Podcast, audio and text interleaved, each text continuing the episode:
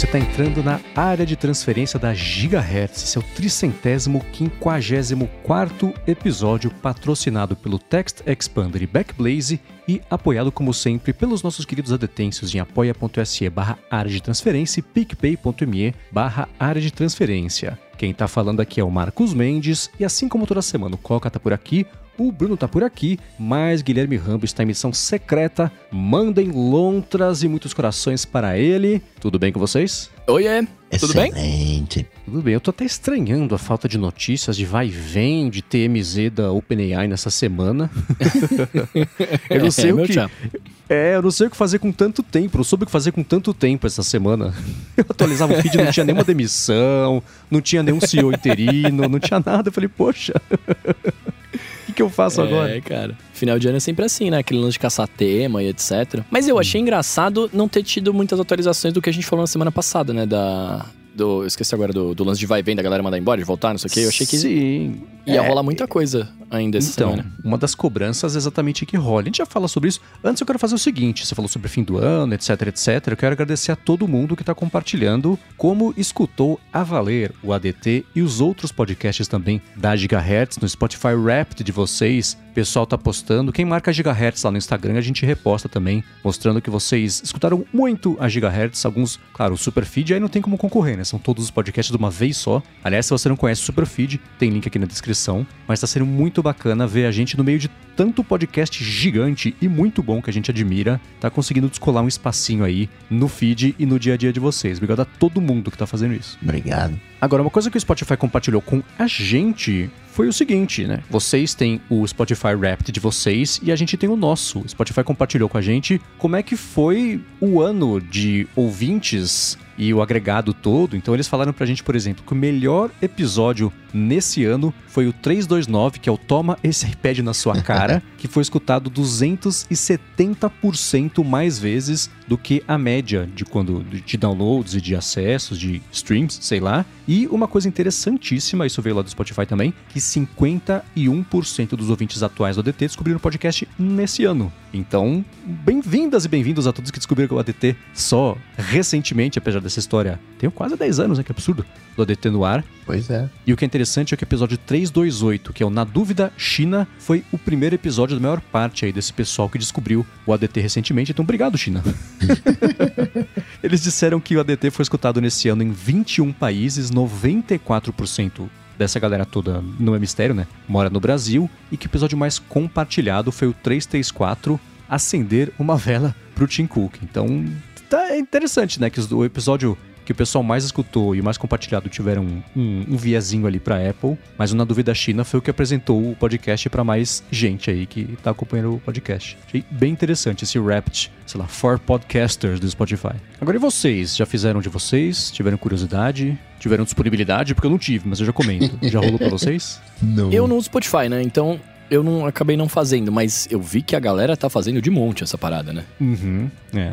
É, e eu, eu, quando eu caí, você tava falando, agradecendo as pessoas, né? Foi, foi aí que eu, eu parei de ouvir. Mas eu voltando aqui agora, mas, mas então, obrigado pela galera que tá, que tá fazendo isso, porque uma galera me marcou no Instagram lá, falando do ADT e etc. Então eu fiquei muito feliz com isso, cara. Obrigado mesmo. Sim, valeu pessoal. E por mais um ano, a gente comentou na- no ano passado isso, né? Que no ano seguinte provavelmente ia ser assim, e foi. Não tem esse, no Apple Music não tem isso direto no aplicativo, tem que entrar no site pra fazer. Eu acho que essa altura é uma decisão da Apple não ter isso Não querer, né? no É. aplicativo, né? Porque acho que já de- depois de quatro anos deu tempo de você separar alguém pra fazer isso, então acho que não é muito prioridade. O que é meio burro, né? Porque isso espalha horrores, né? É divertido mesmo, o pessoal posta mesmo, né? Mas sei lá o que acontece. Mas será que eu fico pensando assim, né? A galera posta, porque dentro do Spotify, agora eu vou, vou usar todo o meu preconceito aqui, hein? Dentro do Spotify, você tem usuários de todas as. a- os, os, os, os smartphones do mundo, né? Teoricamente, no Apple Music vai ter muito mais usuários de Apple do que usuários de Android, né? Eu nem sei se o Apple Music tá aberto pra todo mundo, acho que tá, né? Pô, Tá, não, tá não queria falar. Tá, é, então, eu acho, Bruno, falando aqui da minha, com o meu preconceito e da minha bolinha, eu acho que deve ter muito mais usuários de Apple do que de Android dentro do Apple Music, que não deve ser uma quantidade muito grande. Né? Se você parar a pensar, deve ter que nem eu, gente que nem eu que assina o bundle e aí tem o Apple Music, né? E mas eu uso o YouTube Music e deve ter gente que de fato consome, né? Beleza. É, eu acho que talvez não seja um engajamento tão grande pra eles pra valer a pena fazer essa parada, saca? É. O que eu acho que é uma pena, porque o Spotify, de fato, isso engaja muito. As pessoas falam disso na rua, sabe assim? Meus amigos conversam, oh, você viu que eu vi tais músicas esse ano, não sei o quê? Que uhum. geraria um baita do engajamento, né? Mas talvez para eles acabe não valendo a pena pela quantidade de usuários, sei lá. É, então, hoje o Apple Music é estimativa, né? Porque a Apple não divulga isso abertamente, mas eu dei uma caçada aqui rápida e a estimativa é que eles tenham 100 milhões de usuários, isso seja em 2023, então vai saber quando que foi essa última estimativa. E o Spotify que divulga, eles têm 220 milhões de usuários premium, tem meio bilhão de usuários totais, né? Tanto do plano gratuito quanto do plano pago também. Então, basicamente, uhum. o, é, o, o, o, Apple Music é metade do que o Spotify tem aí de usuários. Mas sei lá, é uma Nossa. coisa que é, é, tão divertida e espalha tão fácil, né? Que é um trabalho de, de marca você. É, não sei por que não fazer, né? É. Por que não não fazer, aliás? É. E o jeito e o divertido dessas coisas é o jeito de explorar os dados, né? E sei lá, o Spotify coloca, você escutou não sei quantas mil horas disso, de quanto daqui, é, os, os estilos, os discos, né? Quando escuta disco completo, etc. Mas tem coisas de, ah, você escutou o equivalente a 700 viagens entre a Terra. É, faz essas bobeirinhas, geralmente. Eu acho isso muito legal, cara. Então, né? É uma oportunidade, não vou falar que é perdida, porque no fim das contas, na, na prática, não vai descortar, não vai conquistar mais usuários por causa disso. Mas pô, o pessoal do Apple Music fica vendo de E tem, tem que entrar no site mesmo do Apple Music. Eu entrei hoje e ele falou assim: você não escutou música suficiente esse ano para ter o seu replay ah. feito. Você tá 60% do caminho lá, escute mais. falei, bom, se em um ano eu não escutei, faltou 40%, eu vou fazer isso em um mês, né? Então não consegui fazer, mas o pessoal fez e tá divulgando. Só é, parece menos divertido do que o do Spotify. Né? Sim, eu tô até vendo, eu tô vendo aqui no YouTube Music se tem isso, mas para mim não apareceu nada de para fazer ou falando, então acho que aqui no YouTube Music não vai ter essa parada. Infelizmente, eu adoraria que tivesse. É, né? É, o, o YouTube eles estão preocupados tropeçando se é o YouTube Music, se é o YouTube Premium, se é o Google Play Music, se é, né? não dá pra esperar. Pois é, pois é, meu chapa. Agora, um que foi engraçadíssimo, essa eu dei risada alto aqui hoje vendo a notícia, tem o serviço Plex, que ele serve para você montar um servidor na sua própria máquina e depois jogar, por exemplo, na TV para assistir aos vídeos que você tem no seu computador, na TV. Eles têm um serviço de streaming de graça deles também com anúncio, etc. E eles estão fazendo uma não é exatamente uma retrospectiva, mas eles estão eles mandaram para os usuários escute, olha o que você viu, que legal. Olha o que os seus amigos estão vendo também e mostrando que tipo de vídeo as pessoas estão vendo. Eu não quero, primeiro, não quero saber o que, que as pessoas estão vendo na casa delas. Não quero que ninguém saiba o que eu tô vendo também, né?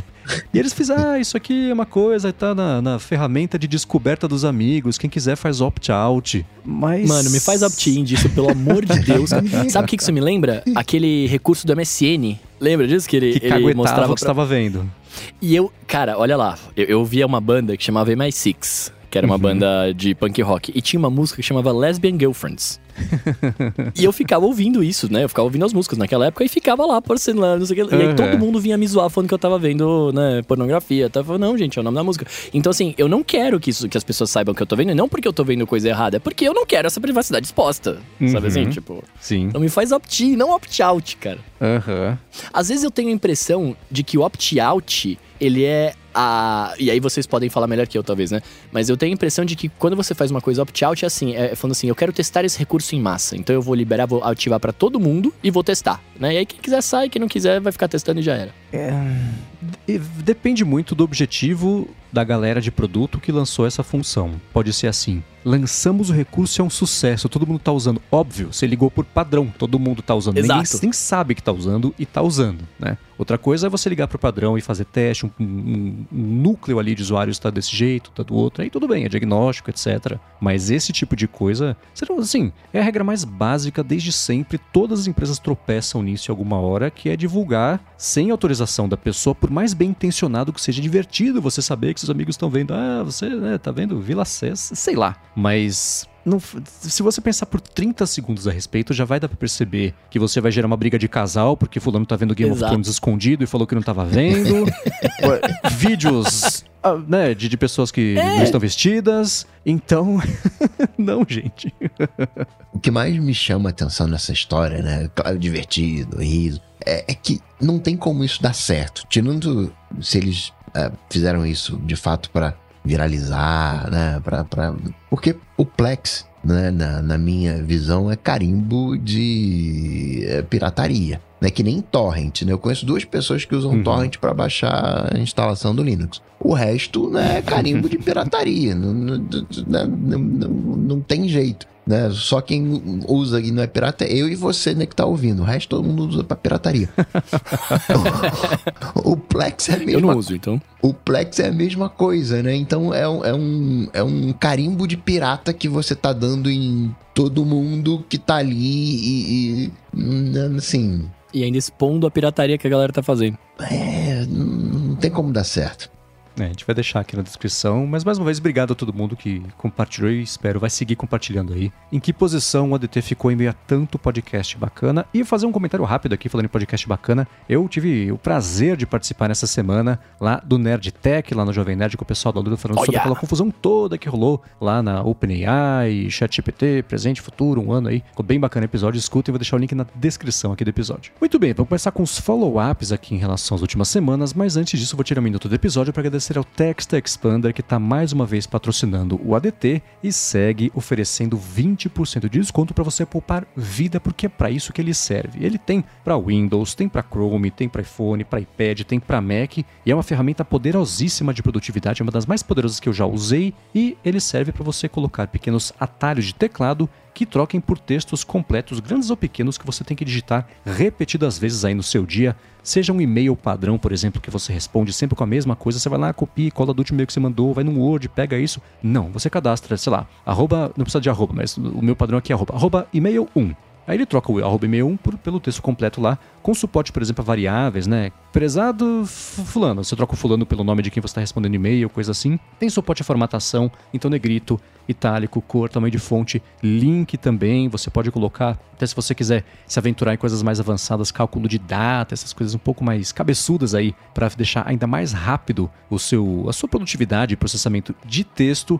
E eu uso muito, desde coisas pequenas, como por exemplo nome completo, endereço de casa, CEP, essas bobeirinhas que a gente pode digitar errado, telefone, coisinhas assim, até coisas mais completas mesmo que tem a ver aqui com os patrocínios do ADT, com resposta de e-mail, coisa assim. É muito poderoso, vale a pena dar mais piada. E a parte mais legal é a seguinte: se você for em textexpander.com/adt, você vai dar mais piadinha como funciona, vai ver como é fácil até instalar nos seus dispositivos aí e vai aproveitar 20% de desconto para assinar o plano anual individual. Plano individual, se você quiser também, eles têm lá um plano para equipes, para todo mundo da empresa ter aí acesso às versões mais atuais, mais completas do texto, mas para assinar o plano individual por um ano com 20% de desconto, é só dar uma espiadinha em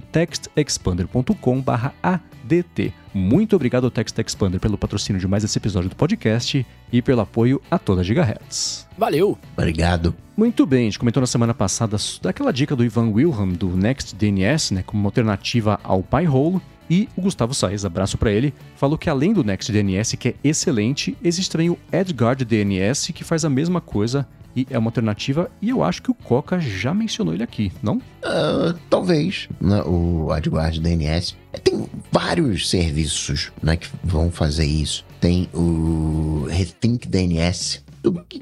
Aquilo que tiver DNS no nome faz. Às vezes é co- colocar um, um aplicativo, mas coloca lá o número do, do DNS. Tem o ah, DNS Filter também. né? Tem vários serviços que vão, que vão fazer isso. No meu caso, quando eu testei o AdGuard DNS, eles eram lentos para responder o, o DNS. Eu acabei desistindo. Uhum. Por isso que é importante testar e ver o, o- o tempo de resposta que você tem. Porque você usa o DNS à torta e à direita. Então qualquer. Não é um. um- você não está ganhando um milissegundo. Você está ganhando um segundo cada vez que você navegar por umas 10 páginas, né? Então, porque. a- e fora que vo- você faz uma requisição, aí você espera um milissegundo. Aquilo vai atrasar a próxima que você vai fazer em seguida, que também vai ter mais um, um outro milissegundo. Então, a DNS vale a pena estar bem azeitadinho. Tem outras questões também com quando você usa um DNS, é que você não vai usar o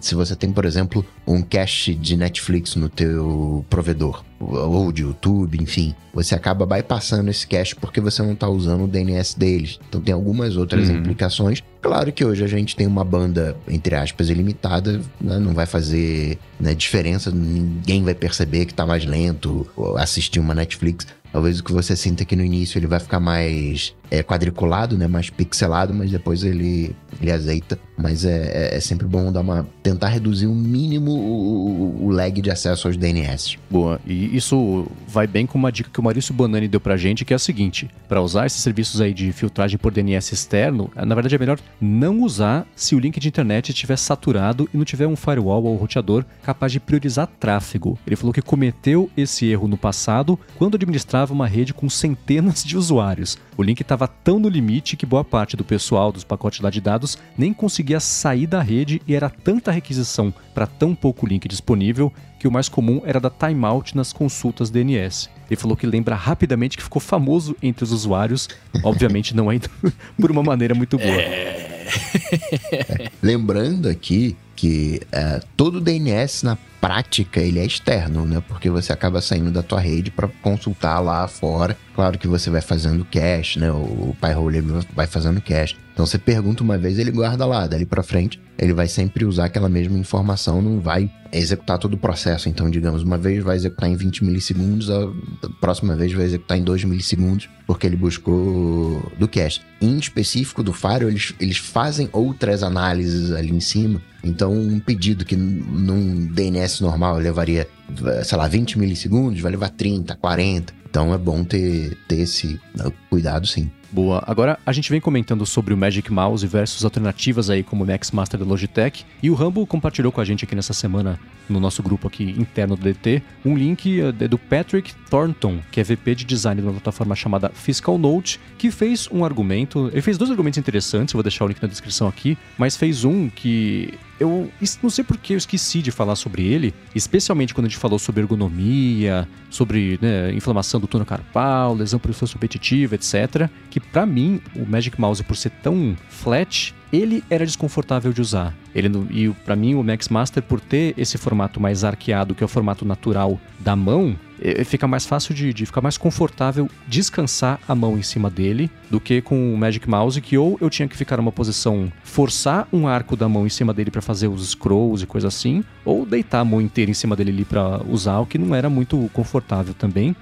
E ele faz esse argumento de ergonomia, e eu acho que, pelo que eu vi do feedback de todo mundo que mandou pra gente, é até das impressões do Rambo, do Coca também sobre isso, é, não sei se é uma questão meio pessoal, mas é meio subjetivo o que é ergonômico, que é engraçado, né? E uma outra coisa também, ele falou o seguinte: para todo mundo que gosta do Magic Mouse e reclama do negócio de carregável de ponta cabeça, cuidado com o que vocês desejam, porque se a Apple precisar resolver isso, uma das alternativas é ter que redesenhar esse mouse e ele vai, pode perder esse aspecto que ele tem hoje em dia de, de ser fininho, flat, bonitão, etc. No texto ele fala que é super bacana o negócio do scroll, né? Que é isso que o Coca fala que é uma grande vantagem dele. Eu sei que o Bruno concorda também, mas o lance de ergonomia para ele foi uma coisa que pegou para mim também, mas acho que eu por ter sido voto vencido desisti de argumentar, mas isso rolou.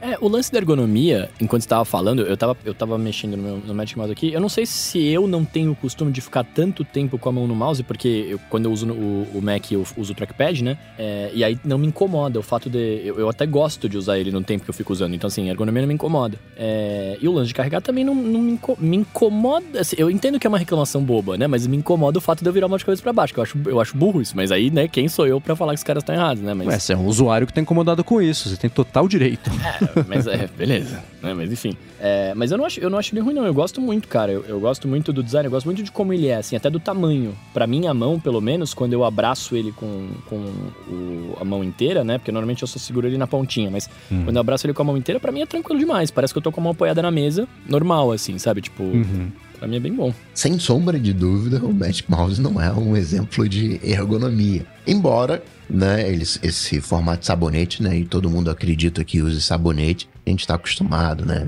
a interagir. Eu entendo o argumento do Mendes, né, que a, o, o, o MX ele veste na mão, ele cabe na mão. Mas vou falar por mim aqui. Eu tenho uma um tapetinho, né, que, onde eu apoio meu pulso. Ele é mais altinho, fofinho, e eu fico com o pulso ali. Eu não, eu não tiro o meu pulso dali. É. Se, se eu amarro o meu pulso, não a minha mão, se eu amarro o meu pulso na mesa, eu consigo usar o mouse 100%. O meu pulso ele fica totalmente paralisado. Se eu quero subir o mouse, eu subo o mouse com o polegar e o, o mínimo, ele faz um movimento é, para cima e para baixo. E o movimento lateral eu faço com o movimento né, lateral mesmo do pulso, né? mas sem mexer a base, só ali fazendo esquerda, direita. E com isso eu consigo alcançar qualquer quina das minhas duas telas. Eu consigo ir de, de uma quina para outra quina eh, oposta direto. Então já me acostumei, trouxe tantas coisas. Mas eu não fico com o pulso suspenso, não apoio. Não, é,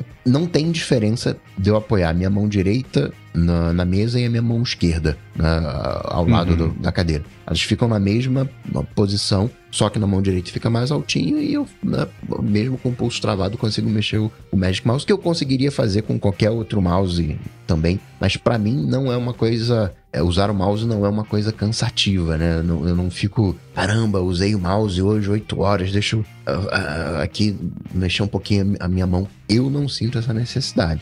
Eu também não sinto, Coca. E aí, é, eu acho também, mas aí é pelo meu tipo de trabalho, né? Assim, quando eu tô, eu tô gravando de casa, por exemplo, né? É, eu não mexo muito no computador especificamente, né? Tipo assim, no Mac, no notebook. Ele fica lá parado, com as coisas passando na tela, e quem tá mexendo para mim, não no meu computador, né? Mas na, nas coisas lá com a tela compartilhada, é o técnico do estúdio. Então, eu não tenho muita interação, assim. E os livros que eu tô gravando, pasmem, pasmem eu não estou gravando direto no iPad, né? Editando no iPad, gravando nele, tudo bonitinho. Então, eu fico tudo nos dedos ali, né? Então, assim, é eu não tenho eu não tenho mais essa comparação. Acho que a única vez que eu tive algum problema de, de parecido com tendinite era quando eu trabalhava na consultoria, que eu ficava no, no trackpad do, do computador, só que eu ficava meio horácio, né? Com a, com a mãozinha assim pequenininha e apoiava o pulso na mesa, né? E aí com o tempo eu fui tendo uma tendinite sinistra, né? Porque aí você vai, você vai deixando muito contato machucando ali. Mas eu nunca nem pensei nesse lance de ergonomia no, no Magic Mouse. Eu até gosto do jeito que fica a mão assim, porque eu, eu deixo a minha mão inteira descansando em cima dele e, e fico trabalhando assim, né? Virando pro ladinho que nem o Coco falou mas nunca tive problemas assim nesse aspecto. Ah, eu, eu lembro que eu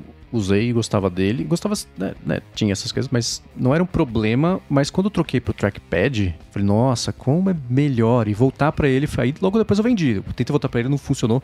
Eu comecei a tentar fazer o que o pessoal fazia de ter um mouse numa mão, o trackpad na outra, né, para editar, coisa assim. Até mesmo o trabalho de Photoshop no After, uhum. o pessoal usava para isso. Eu nunca entendi isso. Não, meu cérebro, eu teria que fazer aquela aquela cirurgia que você separa aquela ponte que liga os hemisférios do cérebro, que você consegue agir com as mãos é, de um jeito mais independente, assim, teria que ser assim. Porque para mim, por isso que eu nunca consegui tocar piano, por exemplo, ou bateria, sei lá, porque não dá, eu tenho que, que. não funciona. Então, quando eu fiz isso e voltei para tentar usar, só o mouse, não rolou. E hoje com o trackpad do MacBook, é um complemento bom com o mouse, mas é diferente de ter o trackpad pro lado. Acho que essa posição, Sim. mudança geográfica de referência do trackpad versus monitor e ter o mouse ainda, não ornou. É muito engraçado como me bugou geral. É porque é comum pra gente, né? Você ter o, notebook já com trackpad, porque todos os notebooks têm trackpad, não importa qual de marca seja, vai ter um trackpadzinho ali. E é comum você ter essa disposição visual com o mouse do lado, né? Mas não é tão comum que eu comentei na, na, na, outra vez que a gente falou, não é tão comum você ter um trackpad tão grande, né? Que o Magic Trackpad ele é gigante. Uhum. É, na frente ali do seu teclado ou do lado, assim, tipo, são coisas. para mim, pelo menos, não orna. Eu uso o trackpad quando eu vou usar com a mão esquerda, porque eu sou canhoto. O mouse eu vou na direita, mas o trackpad fica na esquerda, né? O que funciona muito bem quando eu tô no iPad, porque aí eu fico com a caneta na, na esquerda e, e, o mouse na direita quando eu quero fazer alguma coisa, né? Mas, de fato, você mudar a sua interface, eu acho que é, dá até um bug até se acostumar, né? Acho que depois uhum. se acostumar, mas beleza, essa é outra pilha, mas dá, dá um certo bug.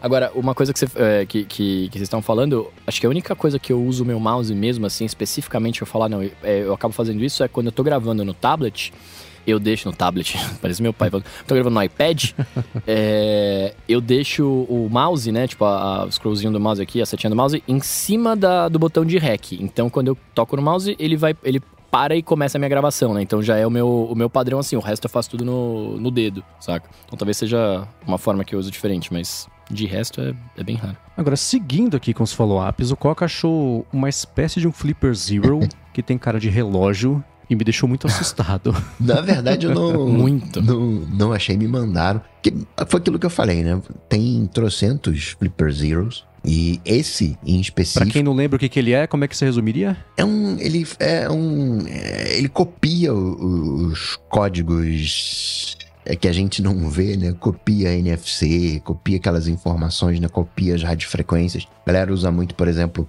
uh, eu, você, a pessoa tem, todo mundo, né? Hoje bate a porta do, do carro, aí aperta o botão lá do, do, do, da chave e o carro fecha. Só que, né, se eu, por exemplo, passo um, não é o, o, o, exemplo do Flipper Zero, né? O exemplo do Flipper Zero seria, por exemplo, é, copiar essa, essa informação, né? Ficar ali no, né? capturando essas informações. Mas uma coisa simples que você pode fazer é gerar um ruído excessivo de, de radiofrequência que vai dar interferência e aí não fecha a porta do carro. Aí a pessoa tá lá no estacionamento, né? Bate a porta, aperta o botão, vai embora. Só que isso não fecha o carro porque tá com a interferência. Isso é um perigo, hein? O pessoal vai lá. né? Eu sempre quando fecho a porta, né, escuto lá o barulhinho do, do, da tranca. Então tem várias coisas. Tipo aquela coisa de uh, pegar um controle remoto e ir pro, sei lá, pro, pro restaurante com o controle remoto ficar mudando o, o canal da TV. Né? Tem, tinha um relógio que, que fazia isso. Eu tinha esse relógio. Né? Tem várias coisas. Né? E o, o Flipper Zero é uma, digamos, uma ferramenta hacker que copia essas informações e se passa, né? Emula certas, certas coisas. E pegaram uma plaquinha, né? O, o que a galera usa lá no, no Arduino, modificaram, fizeram um trambolhão que parece um Apple Watch. e o, programaram em cima dessa plaquinha, né? O, o The Outer basicamente é, manda trocentas informações de rede Wi-Fi, né? E não, não, não é uma, interfer uma interferência de radiofrequência. É, é um the outer, né?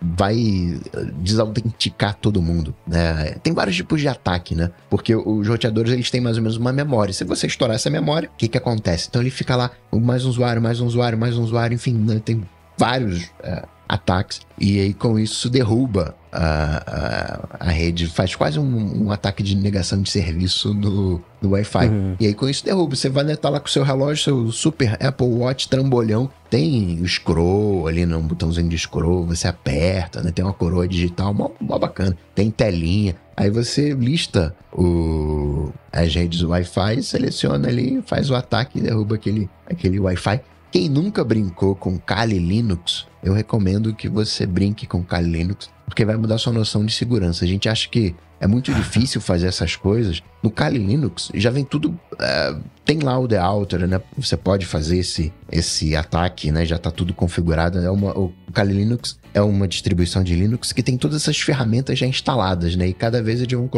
vão fazendo novas ferramentas e vão colocando lá. Então é, é, a gente acha né, que essa coisa hacker é, é, é muito difícil, é coisa de outro mundo, que precisa. Não, não, já está tudo ali padronizado, é apertar botões. Me, me, ilustre a minha ignorância aqui. Se essa parada que você falou do Flipper Zero, não sei se o relógio também faz isso, né? Mas que talvez eu não tenha entendido. Mas se isso serve pra pessoa, entre aspas, copiar o código do carro e, e, e poderia roubar o carro, isso não deveria ser uma parada meio ilegal ou restrita a pessoas que deveriam poder usá-lo? Eu pego a sua chave, uh, coloco ali no sabonete, não no Magic Mouse, no sabonete, vou ter o perfil da sua chave, levo pro chaveiro, ele faz a chave, rouba o seu carro. Então, mas é, é isso que eu tô falando. Existe um protocolo, uma criptografia, né, esses NFCs, né? Mas tem ali, né, é você mesmo, não é você, tem um, tudo isso precisa ser copiado. E tá para ser copiado, não é uma coisa é, que você faça ali, né?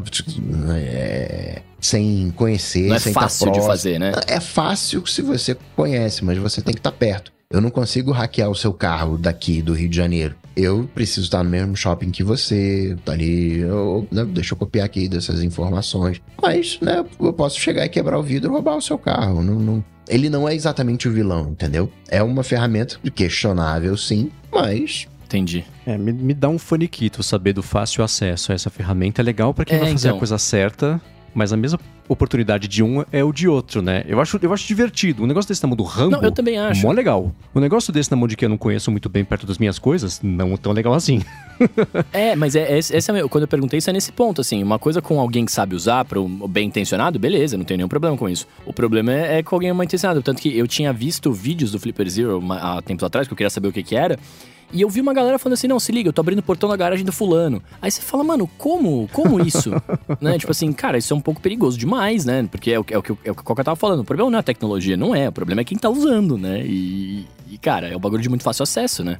O Cláudio Sartal tá acompanhando ao vivo aqui a gravação, falou que no Brasil, tecnicamente, é ilegal entrar com Flipper Zero desde o começo do ano, ele disse, se não me engano. É, eu tinha visto uma notícia de alguma coisa assim que o Zero tava meio legal, mas ele vende ainda. Você consegue comprar acho, no Mercado Livre, por exemplo. É, o Coca achou um link, sim, quer dizer, mandaram pelo link sim. de é. bando de relógio fácil aí de, de comprar. Mendes, Eu acho muito doido isso. se eu não me engano, você falou uma vez que você perdeu a chave de casa e chamou um chaveiro, aí ele abriu a tua porta em cinco minutos. Não foi um negócio desse? Que era de Foi um negócio madrugada. Ele abriu com dificuldade? Não, foi bem fácil. A dificuldade, na verdade, o que aconteceu foi que eu emprestei pra Larissa a minha chave, a hora que ela foi colocar, ela colocou a chave errada, ela, tranca, ela prendeu ali na chave tetra. Eu preciso dar umas marteladas. Não, mas Foi, foi, mas foi fácil, sim. É, chave mestra sempre existiu, né? O, o lance é, é a, a expansão e a facilidade do acesso. Ainda assim, você tem que ter uma pessoa que tecnicamente sabe o que tá fazendo pra chegar lá. Mas é a mesma discussão de, de chat GPT, né? Pra quem tá copiando o trabalho, etc. Do dali, você aumenta, deixa muito, reduz muito a barreira de entrada pra ter um resultado que era possível de chegar. Só que em um décimo do tempo, com um quinto do conhecimento que antes Sim. era necessário pra fazer. Mas eu acho legal. Não, não, é- não devia Eu não também acho ser incrível. proibido. Mas dá um, um friozinho na barriga. É, é. Eu- só, só fazer um comentário. eu- quando eu falei isso, eu não, não tô dizendo que eu sou contra ou que eu gostaria que proibisse, né? Não é esse ponto. Eu só tô dizendo assim, não é, não é um pouco perigoso nas mãos erradas, né? Essa, essa é a brisa, assim, saca? sim, como uma faca, como um garfo. É, é claro. Sim. exato. Exato. Não, mas é que aí é diferente, né? Por exemplo, eu não posso entrar com uma faca no shopping, né? Sacou? Tipo, se eu entrar com uma faca na mão no shopping, alguém vai falar pra mim, mano, peraí, onde você vai? O que, que você tá fazendo? Né? Se eu entrar com o Flipper Zero, aí beleza. O, o Claudio falou que é legal em alguns lugares, é uma pira, né? Mas tem gente que nem sabe o que, que é ainda, né? Tipo, o cara vai lá, ah, é um brinquedo. Né, um relógio, um pager, um pager, olha onde eu estou, hein? O Eduardo Lombardi falou que esse é um Tamagotchi hacker. É tipo isso.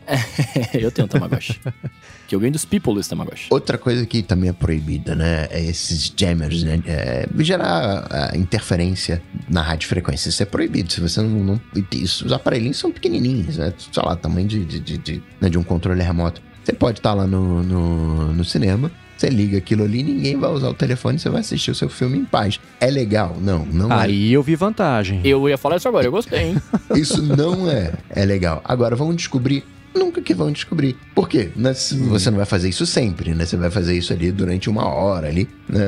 Porque é, a investigação disso, né? é, Que acontece, né? Caramba, aqui não tá funcionando de radar e coisa e tal. Aí vai lá a galera, investiga, não, por que que tá, por que que não tá. Mas essas coisas intermitentes que você vai fazer uma vez, assim, ninguém nin- ninguém vai descobrir. É ilegal? É, mas, né, enfim, tem esse outro lado. E pra concluir os follow-ups aqui em relação à última semana, em- antes da gente começar a gravar e agora, nesse intervalo, aconteceu uma coisa que a OpenAI publicou um press release confirmando, na verdade, a volta do Sam Altman como CEO, do Greg Brockman também. A Mira Murati, que foi a CEO interina e foi demitida porque ela tentou trazer de volta, foi também recontratada como diretora de, de tecnologia. E a gente não vai comentar muito a fundo aqui sobre esse press release, porque ele acabou de sair, pode ser que pinte informações complementares aí nas próximas horas, nos próximos dias. Mas eu ia trazer aqui uma matéria que pintou, um texto de opinião, na verdade, lá no The Verge, falando que assim, uma semana depois, o painel do OpenAI ainda não falou nada, eles têm que dizer alguma coisa. E eu pensando, na verdade, seria bom eles alguma coisa, mas eles não têm que dizer, né? eles não têm nenhum tipo de obrigatoriedade de fazer prestação de contas públicas, o que é, seria legal para reconquistar a confiança, mas a história recente da tecnologia me diz que é só eles sentarem em cima disso, não falar mais nada, uma hora a galera esquece, passa por cima e volta tudo como estava antes, finge que não aconteceu. A OpenAI vai contratar, já contratou uma empresa independente para fazer investigação, para saber se a demissão, a tentativa de demissão foi uma coisa legal ou não, etc. Mas o painel não falou nada na última semana e agora, o painel antigo, né? E agora saiu esse press release comentando que acho que informação nova, que foi só confirmando o que a gente já tinha comentado na semana passada, mas a informação nova que pintou nisso aí veio do Brett Taylor, que é o novo presidente do, do conselho, né, do painel, dizendo que a Microsoft vai ter uma pessoa a partir de agora no painel sem direito de voto. Ser, vai estar lá só em modo leitura, mas vai acompanhar de perto, saber o que acontece para poder informar a Microsoft, que afinal tem 49% aí de, de participação na OpenAI. Então, eu até no fim de semana publiquei no Mac Magazine um texto falando sobre como a Microsoft era a vencedora, é até construído em cima do que a gente comentou aqui na semana passada dessa treta toda e prevendo, né, que não era muito difícil prever, mas ainda assim que a Microsoft teria um assento lá no painel. Rolou, não vai poder dar pitaco, mas vai ficar mais próxima e vai contar tudo por na dela sempre que rolar uma reuniãozinha. É, vamos ver se com isso, mano, ah, os caras tomam tento na vida, né? e aí para de, para de viajar, mas é, eu queria. Eu, eu achei que essa semana ia ter muito mais reboliço sobre isso, na verdade. Eu achei que eles iam continuar falando e fazendo e saindo coisa e tal, mas sei lá, né? É, depois todo mundo precisava de descanso. E no fim da semana passada rolou Thanksgiving também, que é de graças lá, tudo. o feriadão deles. Então não aconteceu nada, né? Depois dessa notícia pra frente foi só feriado. O pessoal voltou a trabalhar agora. Ficaram fofocando, ninguém trabalhou, imagino, nessa semana no OpenAI. Exceto o suporte, eles estão ralando ainda. Mas ainda assim, é um. Nem deu tempo ainda de fazer agora. Hoje, quarta-feira à noite, foi sair o press release confirmando o que eles tinham dito já há uma semana. Né? Então, vai rolar, mas eu, eu só espero de verdade que não dê nenhum chabu assim na, na empresa para, por exemplo, morrer o chat GPT da vida, tá ligado? É, porque eu gosto, eu, eu tenho começado a usar e tenho gostado, assim, eu, tenho, eu tô entendendo de fato, né, como que é no dia a dia, etc. Então eu tô gostando de ter ele na minha vida, assim. Não gostaria que, que me asse, saca? Mas enfim, vamos ver aí mais pra frente, né? O maior risco existencial ele conseguiu sobreviver, que foi a semana passada, de não ter mais ninguém para mexer é, é. nele, né? A empresa Exato. ia acabar, ia sobrar os três conselheiros e 70 pessoas ah, ali mas aí agora ela já sabe se mexer sozinha, não precisa mais é. da galera. Então tá aí. Tô brincando. Mas, enfim, tá confirmado agora isso aí, a Microsoft com assento no painel, que era óbvio, mas vai rolar. Muito bem, cerrados os follow-ups, eu queria trazer uma. tô com algumas dúvidas aqui, eu sei que vocês também têm dúvidas, porque todo mundo tem wishlist, né? Tá de olho numa coisa ou outra ali. Acabou de rolar Black Friday, a gente fala sobre ela já também numa, respondendo uma pergunta aqui do Alô ADT. Mas agora que o ano tá acabando, a gente pode ou não querer se dar uma coisa de Natal, né? Não sei como é que tá os planos aí de vocês, mas eu pensei a gente compartilhar o que que tá e ter a ajuda de um do outro, de, de nos ajudarmos aqui para chegar à conclusão se compra, se não compra, qual é a melhor opção aí. Então, eu sou, a gente pode começar pelo Bruno, que tá com uma lista de desejos começa parecida com a minha. Você quer comprar um Apple Watch Ultra, né? Quer falar um pouquinho sobre essa vontade?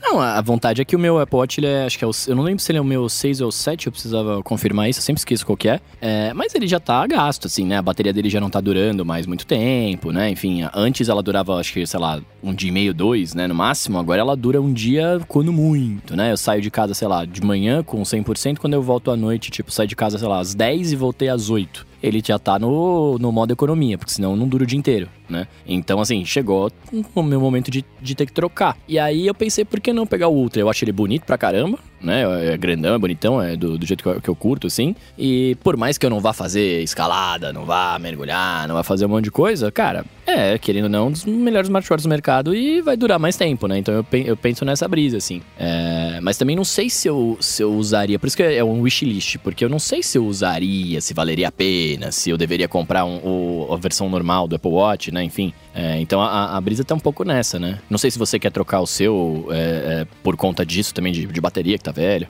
Eu também quero trocar o meu. Eu quero pegar um, um, um Ultra. Né? Desde o ano passado tô namorando o Ultra, mas. É bonito, né? É, pega, cara. Pega. Eu tô, eu tô esperando aqui o dinheiro pra. Só falta o dinheiro. é. Exato, eu tô nessa também. Mas por que o, o Ultra e não um série 9, um série 8? Pelo, pelo, é, assim, é pelo, aí no meu caso, vai, vai ser triste o que eu falo, mas é, é meramente porque eu acho ele mais bonito. Assim, não tem, não tem uma justificativa tecnológica para dizer assim, ah, não, é porque ele tem essa função que vai me atender. Não, não tem, porque nem esse meu aqui eu não uso tudo que ele deve me oferecer. Né? Eu comecei a usar mais a parte do exercício quando eu comecei a nadar, porque aí, né, eu comecei a acompanhar, tal, eu não corro, eu tô nadando e tal. Então eu comecei a fazer isso. O Ultra, com certeza, vai ter um monte de coisa que eu não vou acabar usando, lógico. Mas me agrada, né? Além da, da, da, da lata dele, que eu acho bonita, me agrada o fato de eu estar tá comprando a coisa mais atual que vai durar mais tempo no meu braço. Né? Uhum. Né? Então eu, eu tô com essa filosofia, assim, não tem um, motivo especial. E eu gosto de coisas maiores. O Ultra ele é mais robustão, né? Parece um Omnitrix ali, então eu, eu curto ele, assim, saca? E tem uma coisa, Bruno, que, né, associada ao nosso perfil, que é o seguinte: a gente já usou o Apple Watch 10 anos. É menos, sim, eu sei, mas. Né, é. Né, uma coisa diferente. É que nem você usa, sei lá, 10 anos o, o MacBook Pro. E o próximo, vamos fazer o seguinte: eu não vou vender o meu atual, fico com o meu atual, vou pegar um Air, vou experimentar aqui um, um Air. Eu, por exemplo, tenho. Né, entra naquilo de wishlist. Mas eu adoraria pegar um Mac Studio, né? Fazer parzinho com o, o monitor da Apple, né? Falta dinheiro. Sim. Mas, né? Exato. É, tá aqui na minha, na minha wishlist. Eu quero. Né? Eu adoraria. Assim, eu não sei quantas vezes eu, eu passei é, imaginando trocar o meu Raspberry Pi por um é, Mac Mini. E depois, né, pelo Mac Studio. Obviamente que não tem comparação o Mac Studio com o Raspberry Pi, né? É uma outra Sim. magnitude. Mas o parte do, do meu pensamento também é assim, cara, se eu tô em dúvida é porque é não. Né? Se eu quisesse mesmo, né?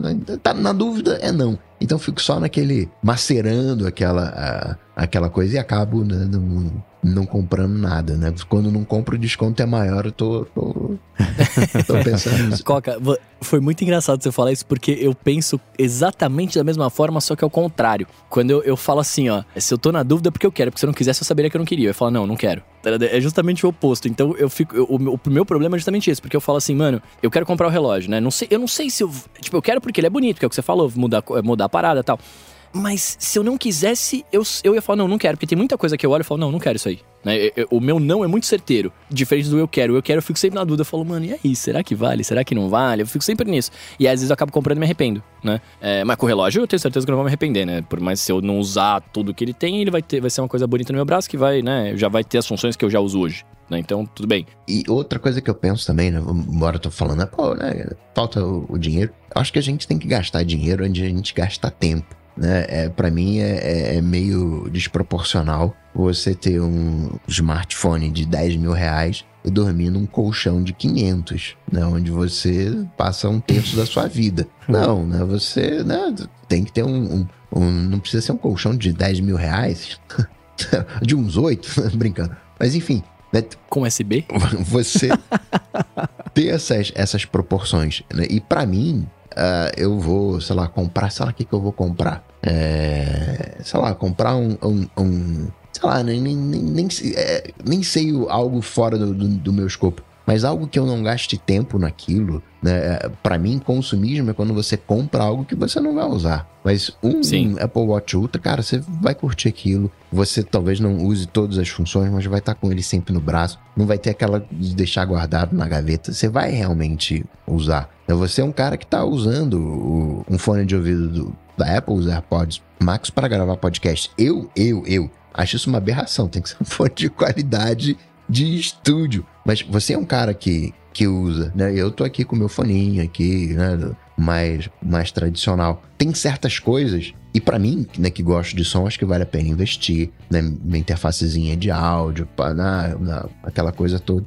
né? E nas coisas que você vai usar, tendo grana, cara, gasta, vai, manda ver se é Apple Watch Ultra. É, então, eu tô nessa. Eu só, eu só não comprei ainda porque o meu tá funcionando, né? E eu não vou comprar aqui no Brasil. Eu teria que esperar alguém viajar ou eu viajar, ou, ou, enfim. Mas eu tô bem tentado, assim, eu tô bem afim. Desde que lançou, foi ano passado, né? Acho que lançou, ou retrasado, não lembro agora. Mas desde que lançou, eu já fiquei olhando e falando, cara, eu queria, hein? Eu acho bonito, eu queria tal, eu queria testar, pá. E quando eu vou na loja da Apple aqui no Shopping Morumbi, eu vejo ele, dou uma mexidinha ali e tal. Eu acho bem da hora, assim. Eu queria muito ter. Mas ainda não comprei pela grana, assim, né? Tipo, tem outras coisas que são prioridades. Porque, inclusive, eu tô pra mudar de, de casa, né? Meu apartamento tá ficando pronto pronto, aí eu vou ter que, enfim, comprar um monte de coisa lá, móvel, um monte de coisa.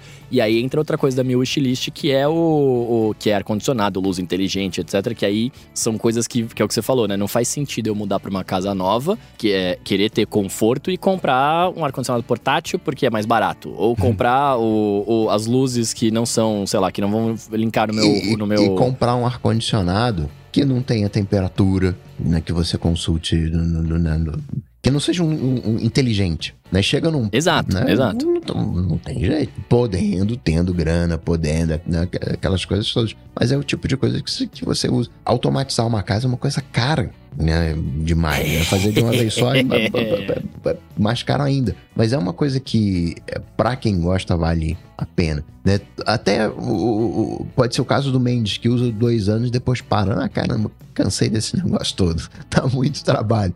Mas os dois anos valeram a pena, nem que seja por aprendizado. Sim. Do nosso perfil, né? Uma coisa, sei lá, é, acredito aqui que a gente, né, todo mundo aqui não use terno no dia a dia, né? Seria um desperdício a gente comprar um terno grifado, né? Não um terno pra gente andar lá com o último botão da, da, da aqui da, da manga aberto, né, para mostrar que é grifado. Mas... Abotoadura coisas de tecnologia a gente acaba usando, né? Acaba sendo, sendo divertido. Ah, e de tecnologia é uma coisa que a gente sempre. Eu não sei se a gente já falou aqui várias que já, né? Mas aquele lance também. Às vezes você quer uma coisa E aí você fala, ah, como é que isso vai entrar na minha rotina? Não sei. Mas aí você compra e você descobre como isso encaixa na rotina, né? O relógio, o, o, o Apple Watch era isso. Eu falava aqui no ADT que eu detestava o Watch, ah, não serve pra nada, pra mim não uso, não sei o que. Vocês tinham, vocês usavam, né? E aí quando eu comprei o meu, né? Comprei porque eu queria medir o coração, era o único motivo que eu queria ter. Depois eu fiz vários usos para ele. Então, tipo, eu infelizmente recebo ligação, eu só tendo ligação pelo relógio, né? Conecta no fone e atendo pelo relógio. É, ouço podcast pelo relógio, ouço música pelo relógio. Então, são coisas que você vai fazendo terem funções na sua rotina, por mais que num primeiro momento você não, não ache interessante. É a mesma coisa da casa inteligente, né? Eu também não tinha luz inteligente, eu falava, pô, eu posso levantar e até o interruptor. Mas depois que eu descobri que eu podia ter uma luz inteligente, que eu posso deitar na minha cama, apertar o, o negocinho ali, e daí ele vai ó, fazer toda a automação para mim, pôr na cor que eu quero, no, no, dimerizado do jeito que eu quero, cara, é outra vida, né? É outra parada. Então também é um pouco de você, talvez, é, não ter tido a experiência e quando você tem, você fala, nossa, isso aqui realmente ajuda. Né? Não é essencial, é, é, um luxo, beleza, pode ser, mas ajuda muito. é, de luz inteligente, a gente pode fazer o apanhado das suas coisas, a gente pode fazer isso no, de nós três, né? Pra não ficar ponto uhum. a ponto a cada um dos itens aqui. De luz inteligente que tá na sua lista também, é isso que o Coca falou, eu fiz, eu usei. O, o meu problema é a primeira vez que dá um problema. Tá tudo funcionando, aí do nada buga. Aí você perde lá uma tarde, você reconfigura tudo bonitinho e tal, beleza. Quando você consegue, né? É, então, assim, aí daqui a oito meses dá de novo. Você fala, mas acabei de arrumar isso de novo. Ah, não, deixa pra lá, né? Não é acabei de arrumar, faz oito meses, funcionou bem por oito meses, mas é uma daquelas coisas que, assim, pode funcionar perfeitamente por 999 vezes. Na uma que dá errado, irrita. Né? Ainda mais com a luz, né? Que é um bagulho é, que você é, precisa então, acender. Né? Isso acho que foi uma coisa também que o John Siracusa comentou no Accidental Tech Podcast, ainda mais se você mora com pessoas que não são as entusiastas da coisa, né? Assim, eu, assim, se a Lari for acender uma luz e não funcionar, ah, não é isso, mas assim, pô, eu, a culpa é minha, que o negócio não acendeu. Porque eu que coloquei a luz inteligente aqui que tem que fazer o negócio. Blá, blá, blá, e eu, eu sinto isso. Eu, Putz, era só acender a luz, não era fácil, mas não. Então, luz inteligente é bacana. É, é bom achar os sistemas que forem os mais confiáveis que der para ser, porque sempre que dá um probleminha, pelo menos para mim, eu falo, cara, aí vem o. Putz, eu preciso disso. Eu tô, tô usando as cores toda hora. O, a, o dimmer, sim. Eu tenho. Eu deixei uma luz inteligente na casa inteira, que é uma luz que acende bem fraquinho na cabeceira da minha cama para eu ligar à noite ali. Ela fica virada para parede para baixo com as cortinas para ficar bem fraquinha mesmo assim. Mas só. Aí às vezes eu ligo, ela tá inteira, ela tá acesona. Aí eu desligo, aí eu ligo, ela volta a ficar desse jeito. Então dessas bugadas assim, mas eu tinha entrado de cabeça todas as luzes do banheiro, tudo era super inteligente, aí mas era insustentável, assim. Cada vez que bugava, eu falava, ah, não, eu vou me mudar para uma caverna, vou ter só tochas para acender, que não dá. Uma vez, é, quer dizer, foi até recente, né, aqui no estúdio, eu fiquei coisa de dois dias sem luz. E aí eu fiquei uns outros três sem vir no estúdio. E eu cheguei no estúdio, todas as luzes estavam acesas em 100%. é, isso é triste. Sim, tem, tem problemas. Problemas de configuração, se eu não me engano, é o, o Home Plus faz e o Controller Kit também faz. Você pode fazer Control um, Kit, é. é. que você faz um backup das suas configurações. Eu nunca tive pane, mas se eu tiver uma pane, eu vou voltar o meu backup de configurações. Eu, eu tenho um roteador que ele é super configurável. É, nunca deu problema. Minto, deu problema uma vez. E aí o que, que eu fiz? Voltei o backup do dia anterior. Quebrou ele. Não, voltei o backup ah, do dia anterior. Melhor do que quebrar. Perdi, sei lá, uma hora voltando às configurações. Foi uma hora sem internet. Foi uma hora a galera me xingando. Sim, foi. Mas, assim, é, é, não é um estrago eterno, né? Para mim, acaba compensando, mas tem sim alguns, alguns probleminhas, como tem também. Aquecedor dá problema, você tem que trocar. Dá problema na descarga, que você tem que trocar. E você, né, não, não chega a ser exatamente oito meses, né? Demora um pouquinho mais. Mas você tem que trocar. Nossa, ficar com problema descarga oito meses é um problema. Filtro de água, você tem que trocar, né? É, Troquei hoje. Pois é, assim, as coisas elas precisam de manutenção. Né? Não tem jeito, até porta a gente precisa lubrificar. Né? E falando de tecnologia, dá problema, não tem jeito. É. É, eu, eu não me incomodo com os bugs da luz. Até, por exemplo, na minha casa que eu morava antes, né?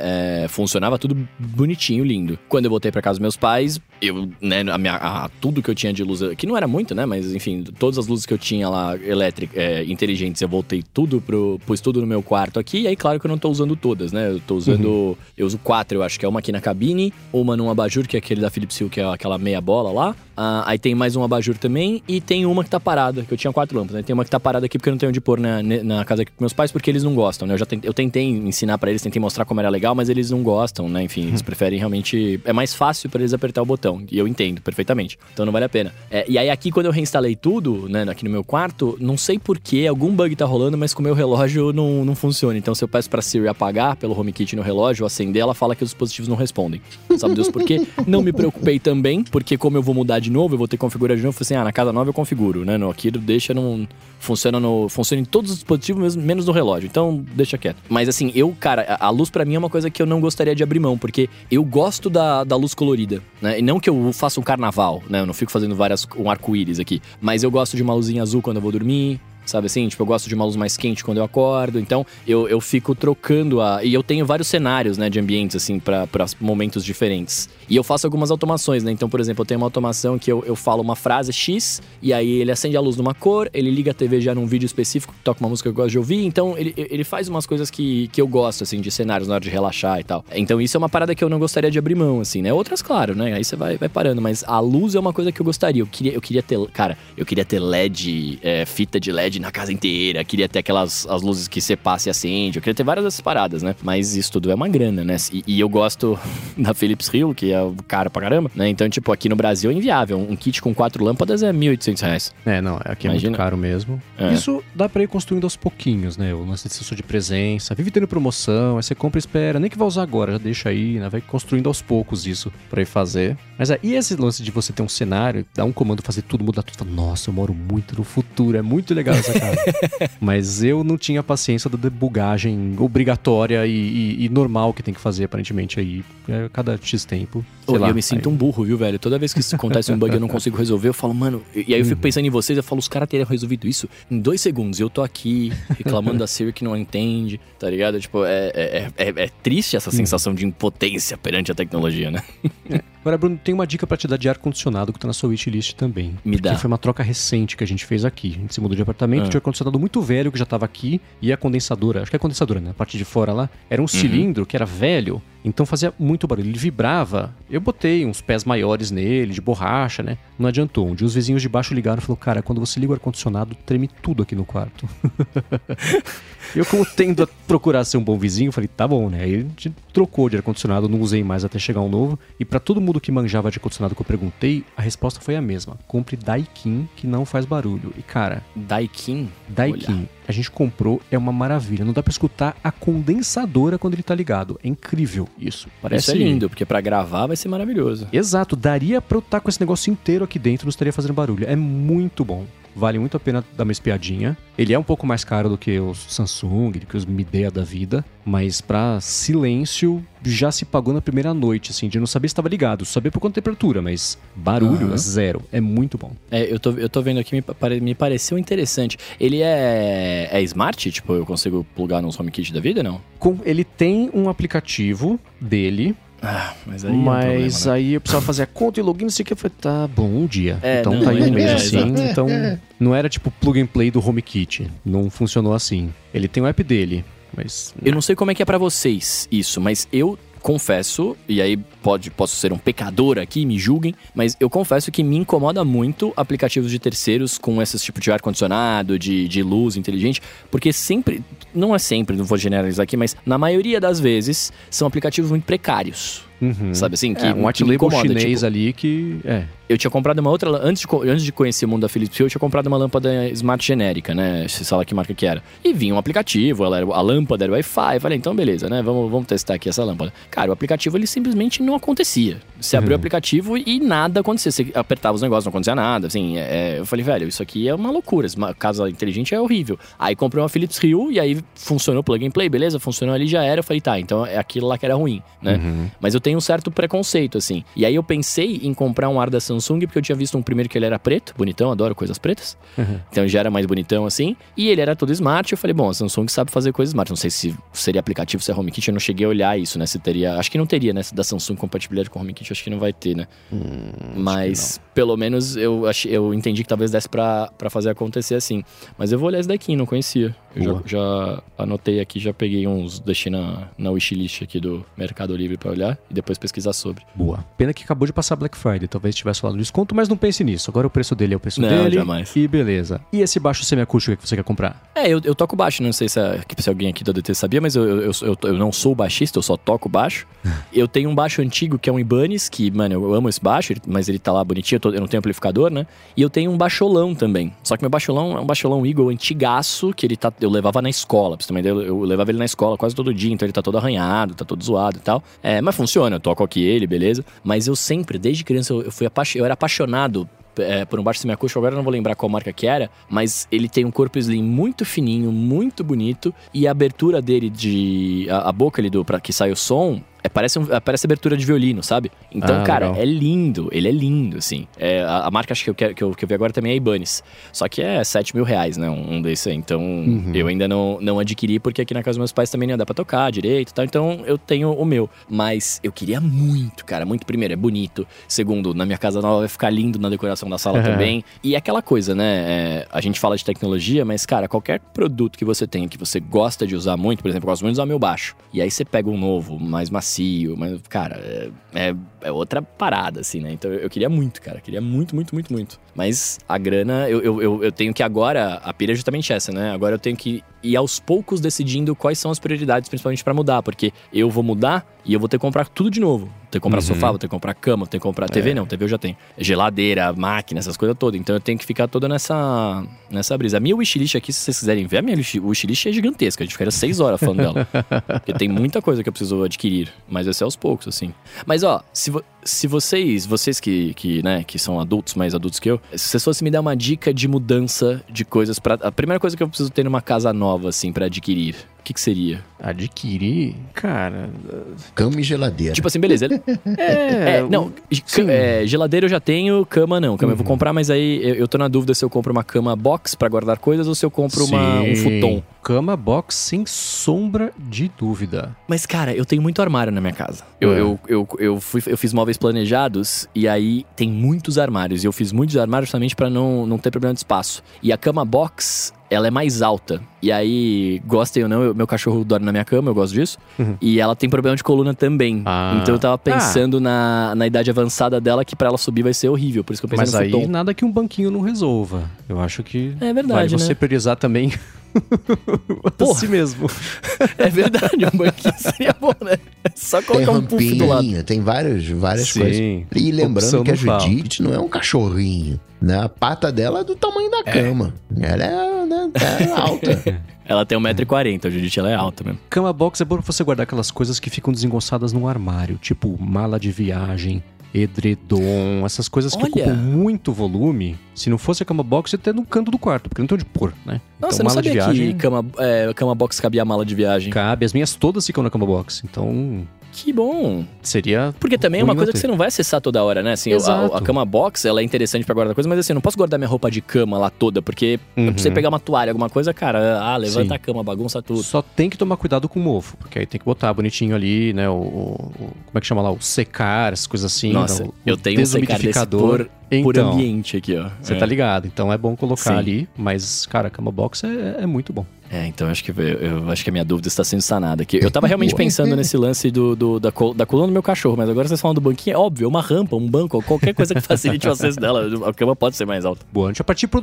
pra wishlist do Coca agora, mas antes disso vou tirar um minuto do episódio para agradecer o segundo patrocinador do episódio de hoje, que é a Backblaze. A gente sempre fala sobre a importância de backups aqui, não só aquele backup do iCloud, do iPhone, coisa assim, mas o backup completo do seu Mac ou do seu PC, preferencialmente no lugar físico diferente de onde você mora, porque se o pior acontecer, seus dados estão a salvo. É para isso que tem o serviço de backup do Backblaze. É assim, você instala o Backblaze no seu Mac ou no seu PC, escolhe se quer um backup total da máquina ou se quer excluir alguma pasta, até escolhe se você quiser também o backup dos seus HDs externos e pronto, daí pra frente, tem que estar conectado, óbvio, né? Mas aí sim, pronto, daí pra frente o Backblaze fica rodando em plano de fundo sem afetar o desempenho do computador e aproveita aqueles momentos né, que você não está ali trabalhando, ralando, quando a banda também da conexão está mais livre e vai mandando aí o seu backup para a nuvem. Isso tudo é customizável, você pode até definir um limite também máximo de velocidade de transferência e configurar também criptografia ponta a ponta se você quiser, o que é importantíssimo.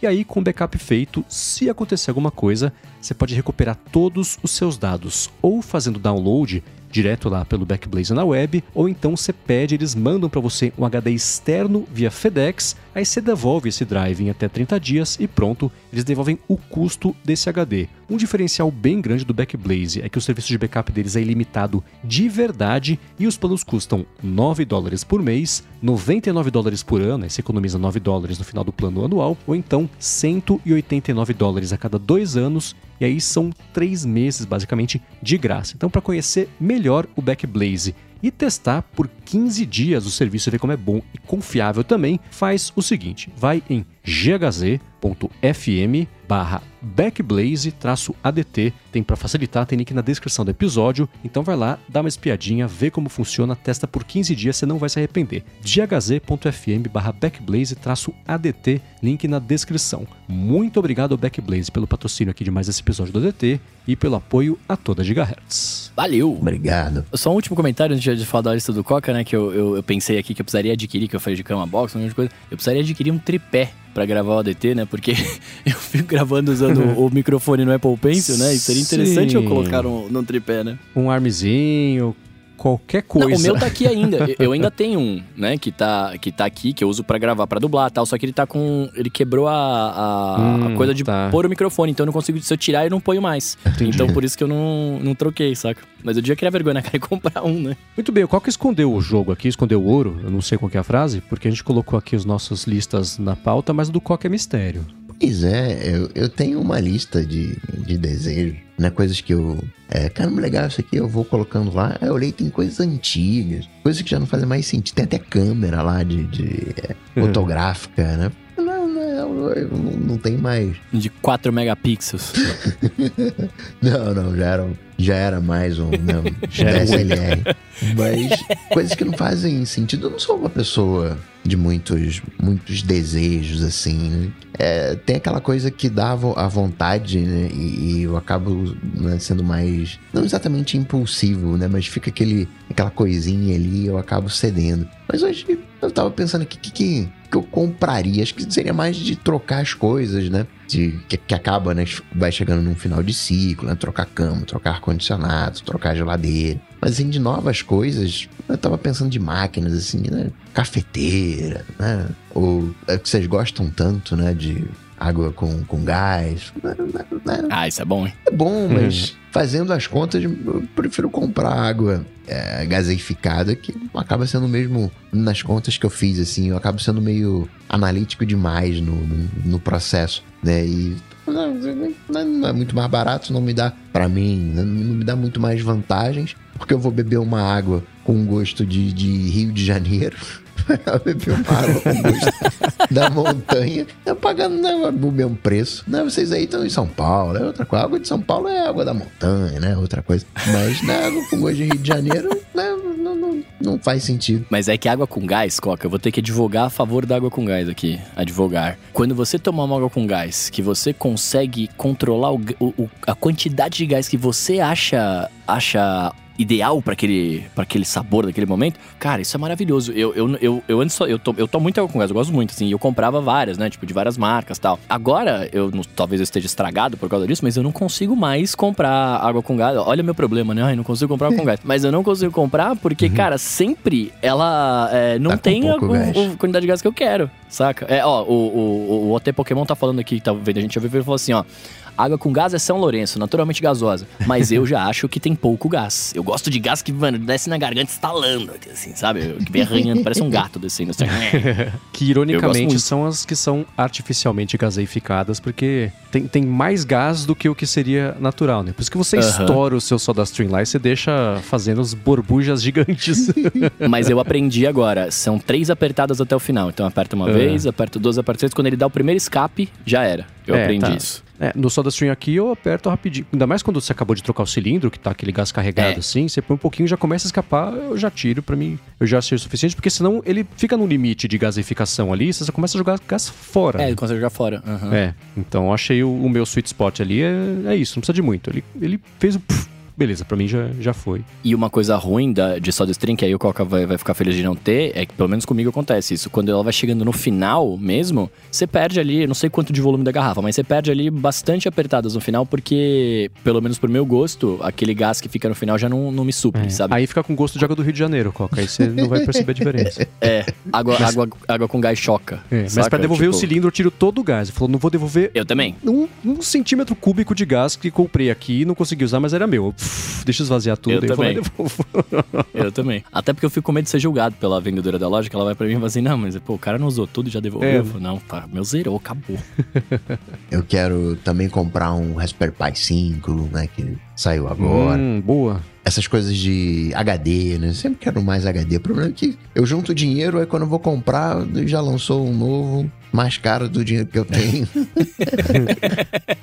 aí o dinheiro que eu, que eu tenho só compra um modelo antigo, que aí eu acho que é pouco, mas era muito antes. Aí né, dá um, um, né? Mas querendo né, encher HDs, comprar aí uns 20 teras de, de HDs, mas né, é só a garganta, né? Acabo Você falou em. HD, você tá ligado daqueles, daqueles SanDisk, né? É, Aqueles disquinhos pequenininhos, esses assim, Aham, que de- é... é disco externo, é, né? eu tenho esse... Disco, isso, HD externo da SanDisk, só que é SSD, né? Não, não, não sei se o termo é SSD ou HD, mas enfim. Que é pequenininho, cara, fácil de levar tal. Esse que eu tenho, ele tem 500 GB, né? Mas tem desses de 4 TB que eu já vi. É, e eu queria muito um desses também, de 4 TB. Porque aí, cara, né? Pra meu, pro meu tipo de... quantidade de dados que eu tenho aqui, nossa, ia ser backup atrás de backup atrás de backup. É. Ia, ser, ia ser maravilhoso. O problema é que custa três iPhones um disco desse. É, pois é. fora isso. Por isso que eu comprei o de 500 mega. Fora isso é maravilhoso. A parte de, de casa, né? Eu quero aqueles. Não sei se vocês já viram. E talvez isso até te ajude, Bruno, no caso dos seus pais. Você já viu aqueles interruptores que parecem smartphones? Não. Que o, o interruptor é que é, é? uma tela. E né, você aparece lá, ah, você quer luz vermelha? Vai ter o vermelho, vai ter o azul. Né, você consegue interagir com o interruptor. Não é um interruptor com três botões, é um interruptor que é uma tela de, de, de smartphone. Mas aí. Ah, que legal. É, aí você né, vai, ter ali as configurações, você pode me- mexer ali do, do seu jeito. né? Tem algumas coisas ali, né? Que, É, é parecido com o Sonoff? do, a Sonoff tem um modelo desse também. Deixa eu ver aqui, ó, King Off. NS Panel US? Será que esse é o É, modelo? esse é o NS Panel. Ele é quase como se fosse um, um, é um smartphone, porque o iPad fica, né, fica, né, ficaria muito grande, mas é como se você colocasse ali o, Chegou a ver aí? Cheguei, tô vendo, tô vendo aqui. É bem, bonitinho, cara. É como se você tivesse. É que eu não, eu não consigo ver o tamanho pela, pela foto aqui, mas me parece que seria o smartphone. Seria um iPad mini quase. É um interruptor, não encaixa num interruptor. Aham, é. Bem bonito, cara. Mas aí eu fico pensando, né, nessas paradas assim. Tipo, beleza, é bonito e ele é funcional. Mas no meu caso, que eu não tenho muita coisa inteligente, né, e talvez seja por isso, é, eu tenho só luz, eu queria ter no máximo luz, ar-condicionado e umas tomadas, né, que você liga e desliga. Eu gostaria tudo que rolasse pra controlar pelo HomeKit, porque o iPhone tá sempre no meu bolso. Pois é. né? E aí eu saco ele e controlo, né? É, porque se eu precisar ir até a parede pra mexer, aí deixa o meu interruptor. aí, tá ligado? Tomadas em Mas é bonito. inteligentes, isso aí eu também queria, né? Eu só tenho uma tomada inteligente. Na verdade tem mais, né? Tem, são, né? são quatro ao todo. É com dispositivos que eu quero né, ligar e desligar. Mas eu queria que fosse integrado mesmo, né? Que cada tomadinha da casa fosse inteligente. Mas, né? Ainda tem uma... Acho que entra nesse caso que o, o Mendes falou, né? Vai, vai, vai- vai comprando, vai comprando. Cara, sabe qual é o meu, meu sonho de vida, assim, com tomada inteligente? Eu acordar. É que aí também já vai entrar num outro lugar, e aí, aí talvez o, o- Eu não sei se o Coca gosta muito de café, o Mendes eu sei que gosta, talvez ele saiba me, me orientar melhor nisso. Mas aí vai entrar numa pira que eu gostaria muito de. Meu sonho é: eu acordo, aí eu aperto, falo com a Siri a minha automação lá, que já acende a luz, abre a cortina. Eu queria também cortinas automatizadas. Eu, cara, eu quero muita coisa de automação de casa, assim. Eu queria cortina aut- automatizada, porque aí já abriria a cortina, é, já daria play ali no, na minha, no HomePod da vida, né? Que isso também é outra coisa que tá na minha wishlist. E aí, cara, ligaria a tomada inteligente, que já estaria a cafeteira ali ligada e ela já ia passar o café pra eu só levantar e pegar. Sabe assim, eu queria muito, eu queria muito, sabe? O meu sonho de consumo. E que não é tão difícil de fazer, né? Mas aqui na casa dos meus pais não dá. Na minha, se tudo der certo, eu vou pôr essas tomadas inteligentes e vou fazer isso. Pra mim é o meu sonho, assim, cara. O grande... O da cafeteira é um desafio. Porque você vai ligar a cafeteira, ela vai ligar. Mas existe um segundo comando que é faça o meu café, que são coisas diferentes, né? Mas Então- aquelas cafeteiras mais antigas, você, é só você ligar que ela funciona, né? Eu, eu sei que tem umas, as, Então. elétricas mais velhas. Ah, aí sim, é, tá. É cafeteira mesmo, não é um Nespresso com, com cápsula. É só fazer o café, passar o café com pó. É, pass- passar o café com pó. E- mas aí, aí aí, entra uma outra pira. Eu, aí eu queria ser é, educado o suficiente, né? É, pra, pra conseguir fazer, pra conseguir ter uma cafeteira bem da hora e fazer o meu café, daquele jeito que eu vejo a galera moendo e tudo mais. Eu acho isso mó da hora, assim. E eu gosto de café, né? Então também tem, tem essa brisa. Eu só, não, eu só não sou estudioso do café. Mas queria. Eu queria pelo menos a cafeteira bem básica, assim, só pra eu apertar o botão, é, apertar no celular, ligar a tomada. Daí liga a tomada, passo Uhum. meu café e, e tá tudo certo. Em telecomunicações existe um problema clássico que é o problema da última milha.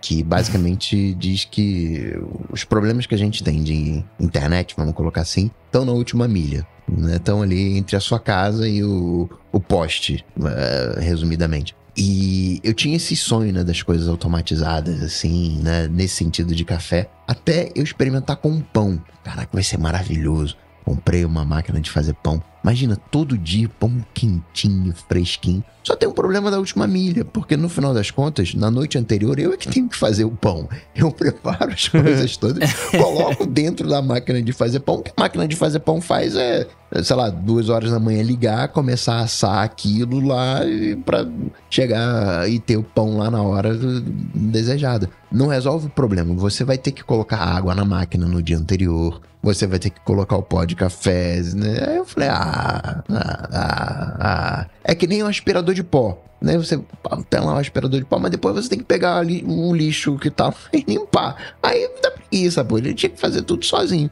né? Aspirar a Concordo. casa e depois ter um jeito de expurgar aquela sujeira que ele aspirou automaticamente, ora.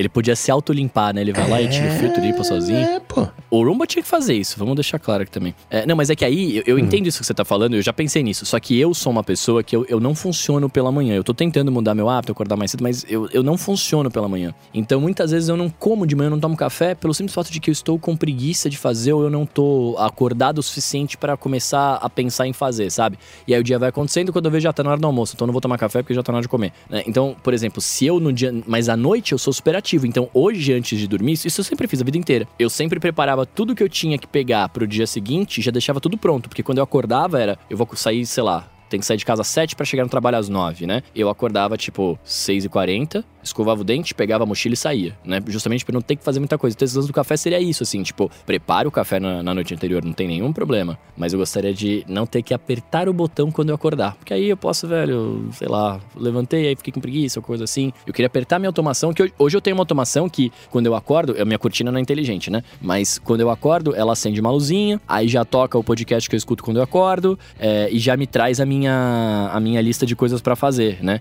Eu já poderia acrescentar nessa automação ali acender a. Acender, como é que chama? A Esqueci. Eu falo torradeira, acender a cafeteira, né? Então, tipo, né, poderia ser esse negócio, sabe? No dia anterior eu preparei, ah, vou dormir, ó, deixa eu pôr o café lá e tal. Seria, pra mim, seria muito interessante, saca? Queria muito.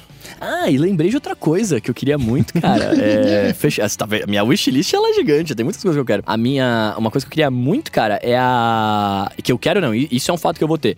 É a fechadura inteligente. Isso É, eu isso vou é ter legal. mesmo. Eu não sei qual ainda, mas eu vou ter a fechadura e eu quero a fechadura com câmerazinha pra eu ver quem tá do outro lado, né? Se tiver, se eu conseguir atender a porta não estando em casa, eu também quero, né? Preciso ver qual que tem isso daí. Isso eu não, eu não fui pesquisar ainda, eu só, eu só fui ver preço, assim. Eu sei que é tudo em torno de mil e pouco, dois mil reais e tal. É, caro. Esse, isso entra na minha conta de é mó legal até parar de funcionar. Eu falo, então dane-se. Então foi a minha experiência também com a fechadura eletrônica. Ela resolveu morrer. Eu falei, então tá bom. Então vivemos. Foi eterno enquanto durou. Beleza.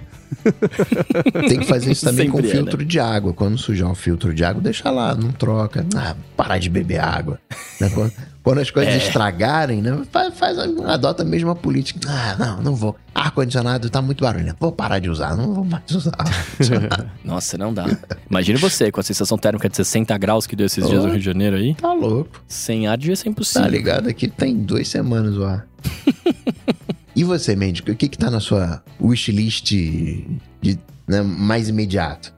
Cara, assim como acontece com vocês, um Apple Watch, mas o Ultra não é pra mim. Eu não, não achei ele bonito no meu pulso. E como o Apple Watch Série 9 Só tem o lance do gesto lá, que é uma novidade bacana, mas não é Ah, essencial. mas no, no meu também tem, tá? Ah, então, aí dá pra fazer o, o acessibilidade, que é uma coisa que tá disponível, acho que a partir do... Bom, do 4 como eu sei que tem. Então, eu devo comprar um Série 8, talvez no ano que vem. Eu tô dando uma bust, assim... o último ano foi intenso com duas viagens que entraram no plano por conta de, junto com a família da Lari. Uma que a gente foi no fim do ano passado pra Nova York, Canadá. Um anel de noivado, que também não foi barato. E o MacBook Olha! Pro.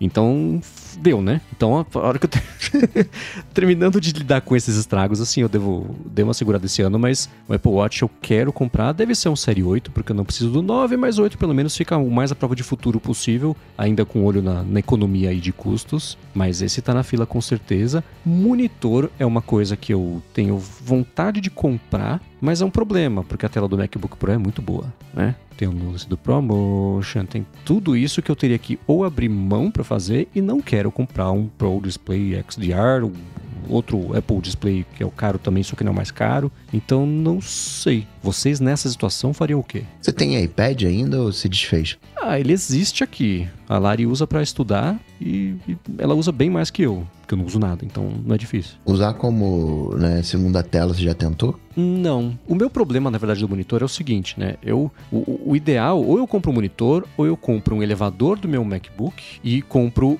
um elevador, tipo, al- algum apoio maior, né? não um elevador Uhum. mecânico, Sim, sim, mas sim, algo para deixá-lo mais elevado.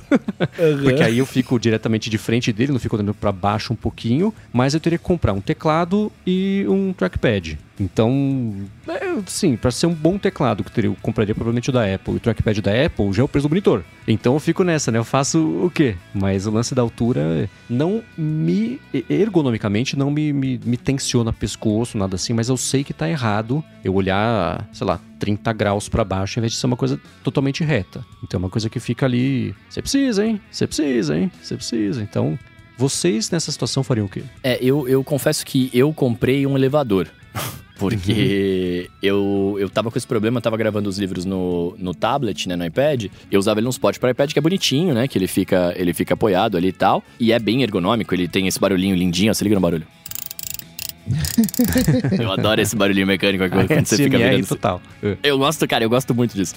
E ele fica na posição que eu quero e tal, só que eu, eu tava gravando com ele olhando pra baixo e, cara, eu fiquei com uma protusão na cervical por conta disso, porque eu ficava horas olhando pra baixo gravando. E você, pra projetar a voz do jeito certo, dicção, É. talvez isso influencie Eu também, tenho que. né? é, Influencia muito. Você- Se você tá gravando, falando, olhando pra baixo, ou sentado numa posição errada, falta muito apoio, falta muito ar. Então o correto é eu tá bem reto, assim. E aí o que eu fiz? Eu, eu, como eu gosto da tela do meu iPad, ele é 12.9 e tal, e é grandona e, e é bonita, né? A minha solução pra não comprar um monitor, até porque dentro do meu estúdio, se eu tivesse um monitor grande aqui, mudaria a acústica e aí ficaria ruim, né? Porque aí é muito mais vidro, né? Eu comprei o elevador. Daí comprei, cara, é uma. É um negócio de madeira que tem. É um, como se fosse um rackzinho pequenininho de madeira que tem duas, duas gavetinhas. Uhum. Aí eu deixo te- embaixo, quando eu não tô usando o teclado e o mouse, eu empurro pra baixo pra não ocupar espaço. Na parte de cima tem uns cacarecos guardados. E em cima fica o iPad. Eu posso mandar uma foto pra, pra pôr no, pra galera ver depois no post aqui. E aí ele fica numa altura quando, que eu, eu gravo com ele reto. Então eu consigo elevar o suporte dele, mais o, o rackzinho, o elevadorzinho aqui. Ele fica numa altura, tipo, no, no meu olho, assim, saca? Com, Uhum. Olhando reto. Então pra mim funcionou bem. Mas aí vai de você, se você gosta de tela grande, você quer ter uma tela maior. Aí é outra pira, né? Aí você precisa de um monitor. Mas é o que você falou. Aí se, você for ter um monitor grande, aí você vai ter que comprar um suporte para você guardar o seu Mac.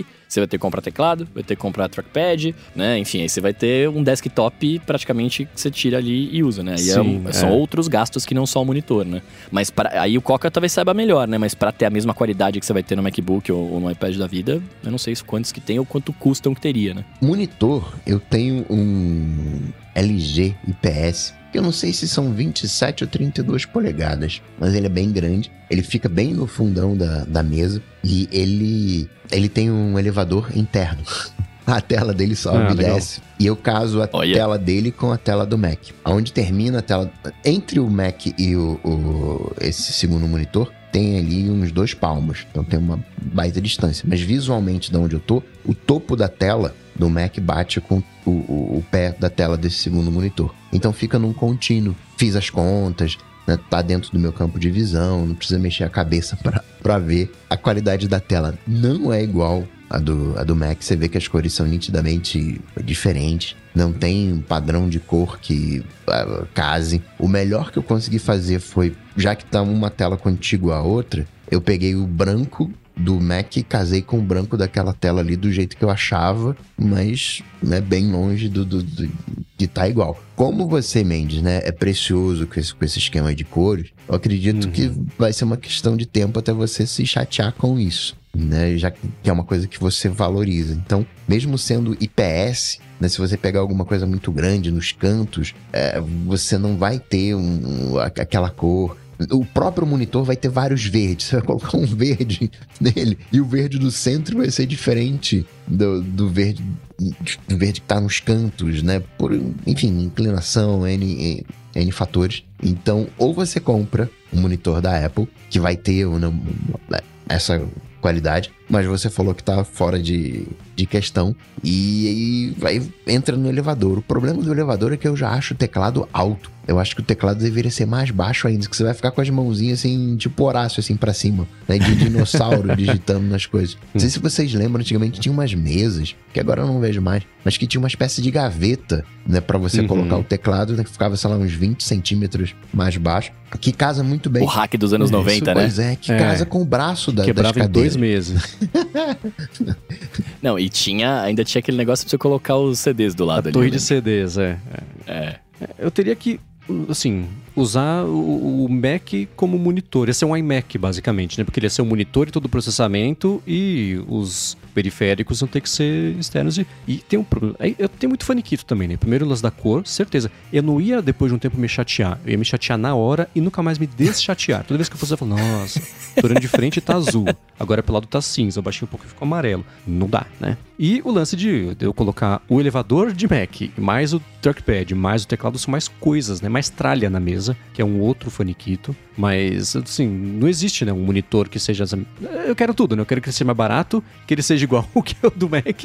Então. É por isso que eu mesmo. sugeri um, um, um, iPad. Seu iPad era grandão, né? Era o de. de hum. né? E de alguma maneira tentar ver se funciona como Sim. uma segunda tela para você. É. E relacionado a isso, uma mesa. Standing desk, eu não sei se existe esse termo em português, mas a mesa motorizada que eu pudesse trabalhar ou de pé ou levar, mexer na, na elevação dela mesmo para ajudar na ergonomia aqui. Mas é uma coisa, eu sei que o Rambo tem a Genio Desk, que acho que é a mais a marca mais conhecida de fazer, uhum.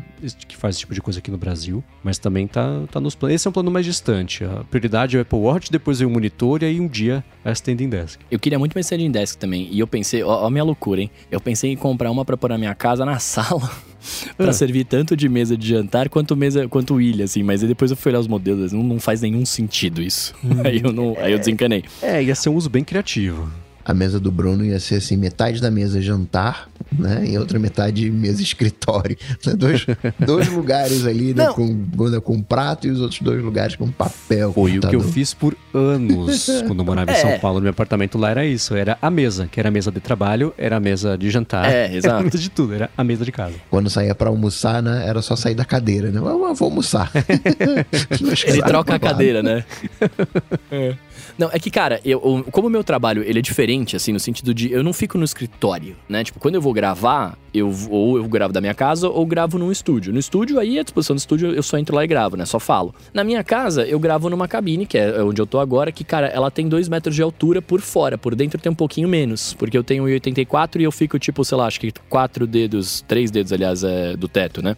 Então, assim, aqui dentro do estúdio, que seria que, que é o meu, entre aspas, escritório, que é onde eu fico trabalhando, eu falo trabalhando entre aspas porque eu, é, é, é diferente, né, o tipo de trabalho, mas onde eu fico trabalhando, se eu colocar uma mesa em standing aqui, eu não vou conseguir gravar, porque o recuo do teto pro, pra minha boca vai ficar muito próximo e vai ficar abafado, o som não vai ficar legal. Então eu não posso gravar em pé. Então esse standing desk aqui dentro desse estúdio não faz sentido para mim. E fora dela, fora da, na casa, como eu não tenho, eu não preciso de, um, de uma mesa de escritório, né, quando eu vou trabalhar, eu, eu, eu sendo aqui para fazer a coisa administrativa também, é, acaba não fazendo sentido. Então eu tinha pensado em ter uma porque é interessante, eu gosto. E aí eu pensei em otimizar, tipo, ó, pode ser tanto o balcão pra, né, pra sentar ali, quanto também pra, pra jantar. Mas aí, cara, pelos estilos delas, pelo, enfim, por toda a parada, eu falei, não faz sentido eu ter uma dessa na sala, eu teria que ter, tipo, duas.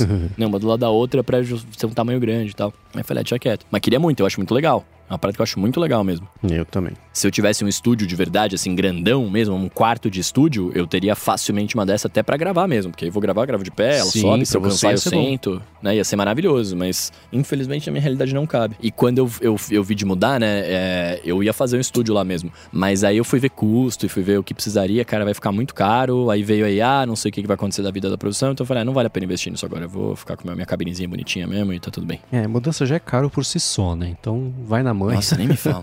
priorize. Nem me fala, cara. Muito bem, a gente vai deixar os alôs ADTs pra semana que vem, que o episódio ficou mais comprido do que a gente achava que ele ficaria. Muito obrigado pra vocês que mandaram perguntas. Sigam mandando perguntas. gigahertz.fm feedback. Escrevam feedback como vocês quiserem. Provavelmente vai ter uma página lá preparada pra vocês. Mais gigahertz.fm feedback. Obrigado a quem já faz isso. Obrigado a quem deixa avaliações, reviews, quem recomenda. Obrigado a vocês que estão lá no Apoia-se, no PicPay. apoia.se barra área de transferência, picpay.me barra área de transferência. Ajudam o podcast a seguir no ar. Obrigado a Backblaze Text Expander pelo patrocínio do episódio de hoje. A Edu Garcia pela edição do episódio de hoje também. Pra falar com vocês, como é que faz? Maravilha, eu sou arroba Bruno Casemiro, lá no Instagram, lá no, no TikTok e de vez em quando no Threads. E é isso, cola lá que a gente troca uma ideia. Para falar comigo, vocês sabem, só ir lá no Google, bater Cocatec, que a gente troca uma bola, ou então no Instagram, no arroba coca.tech. Muito bem, lembrando que os links do que a gente comentou estão na descrição do episódio e em gigahertz.fm ADT barra 354 para falar comigo. Eu sou MVC Mendes lá no Threads, Instagram e Mastodon também. Apresento a fonte e área de trabalho aqui na Gigahertz, o Hipsters Fora de Controle para Lura, que toda sexta-feira no feed lá do hipsters.tech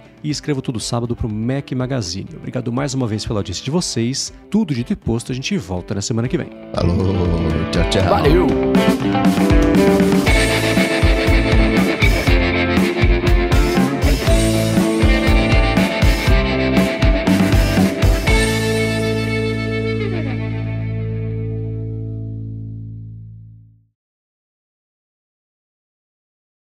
Não sei porquê. Eu, quando eu vou abrir o Chrome, eu digito, né? O command barra para fazer o aparecer o Spotlight, eu digito CH e Enter. E sempre é o Chrome. Esses dias ele falou: Ah, você quer o xadrez, né? Beleza. Agora, toda vez que eu abro, que eu digito aqui Spotlight CH e boto Enter, ele tá abrindo um maldito xadrez. Aí eu tenho que fechar Nossa. o xadrez. Agora, eu tenho que fazer agora é: boto o CH, vou descendo, descendo, descendo, e até chegar no Chrome. Aí ele para de fazer isso. Até ele aprender que eu não Doideira. quero que seja o xadrez, que ninguém quer o xadrez, nunca. É isso que eu ia falar, quem que joga esse xadrez do Mac, né? Tipo, E eu não sei se é assim ainda. Deixa eu fazer esse teste aqui ao vivo. Porque antes, se você tentasse excluir o xadrez o chess.app, ele falou assim: excluir este programa pode danificar o seu Mac, por isso eu não vou fazê-lo. Deixa eu ver. nossa. Chess, trash, nada aconteceu.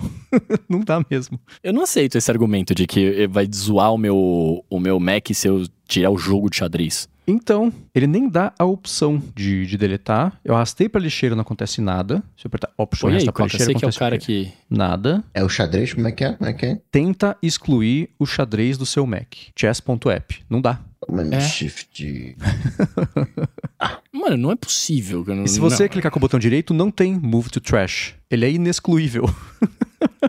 Meu Deus. Eu não sei Deve se eu aceito um- também isso. É, deve ter tipo um sudo dele de xadrez, aí vai, né? Mas o, o- do jeito normal não vai. Mas pelo menos não tem mais o aviso de deletar esse programa vai danificar o seu Mac. Nossa, mas que engraçado. Mano, qual que, é, qual que é a justificativa disso? De tipo assim, ah, o xadrez ele é um aplicativo muito bonito que a gente não quer eu. que tire. Sei lá eu. Vamos começar aqui a campanha do antitrust do xadrez. Eu nunca tinha reparado nesse xadrez, vou até jogar depois. você não sabia que tinha? Cara, e quando você abre pela primeira vez, ainda fala assim: ó, tem um download de 390 megas necessários Nossa. pra. DLC do xadrez? É, não serve pra- Ah, não, mas é pra usar o reconhecimento de fala no xadrez. Ah. Que doido. Eu, eu, não, é pra eu jogar comigo Não, mesmo, porque- eu por- vou falando. Não, mas é que aí acho que você pode falar, tipo, peão no B2, saca? E aí eu acho que aí ele mexe a peça pra você, deve ser isso, né? Isso, é. Eu vou Quem até tem a manha de jogar assim é parrudo. Não, pô, mas tá escrito aqui, ó, tipo, tem, a- tem o número das colunas e o número das linhas. E a letra Sim, das sim, sim, linhas. sim. Só. essa notação de, de xadrez tudo por escrito, né? Cada peça tem a sua seu seu código e cada posição também tem a sua, sua coisa tipo batalha naval com xadrez assim. Eu sei que os caras jogavam xadrez antigamente por carta sim. Que eram jogos que demoravam anos, né? Meses, sei lá, porque era por carta, mas era isso. O cara jogava e falava assim: ah, eu vou colocar a rainha no não sei o quê. Tinha um jogo de xadrez lá nos primórdios do, assim, três, primórdios não, né? 386, 486, que era umas animações medievais, assim. Então eram. Acho que eu lembro disso. Você lembra disso? E tinha, eu vou tentar tinha achar. um aqui. cavaleiro, né, no legal. cavalo, né? Que tinha uma Isso. lança, né? Aí es- espetava. Cada vez que você interagia. Battle Chess, achei aqui. Quando você interagia. Battle Chess? Nossa, na minha memória era muito mais avançado. a Ah, memória não, melhora mas, as coisas, né? O que meu cérebro completava pra deixar as animações bonitas era Ah, bastante mas era aqui. pra época. É, Mas era bem legal, que tudo tinha é animação, Steam né? esse Cada Battle vez Chess, que... tá falando? Não, do DOS. Ah, do DOS, porque tem um Quer no Steam aqui. Deve, então, deve ter uma versão remasterizada, coisa assim pro Steam. Achei aqui Mandei, um de Star Wars, parecido. legal. É de data de lançamento 1 de junho de 1988. Nossa.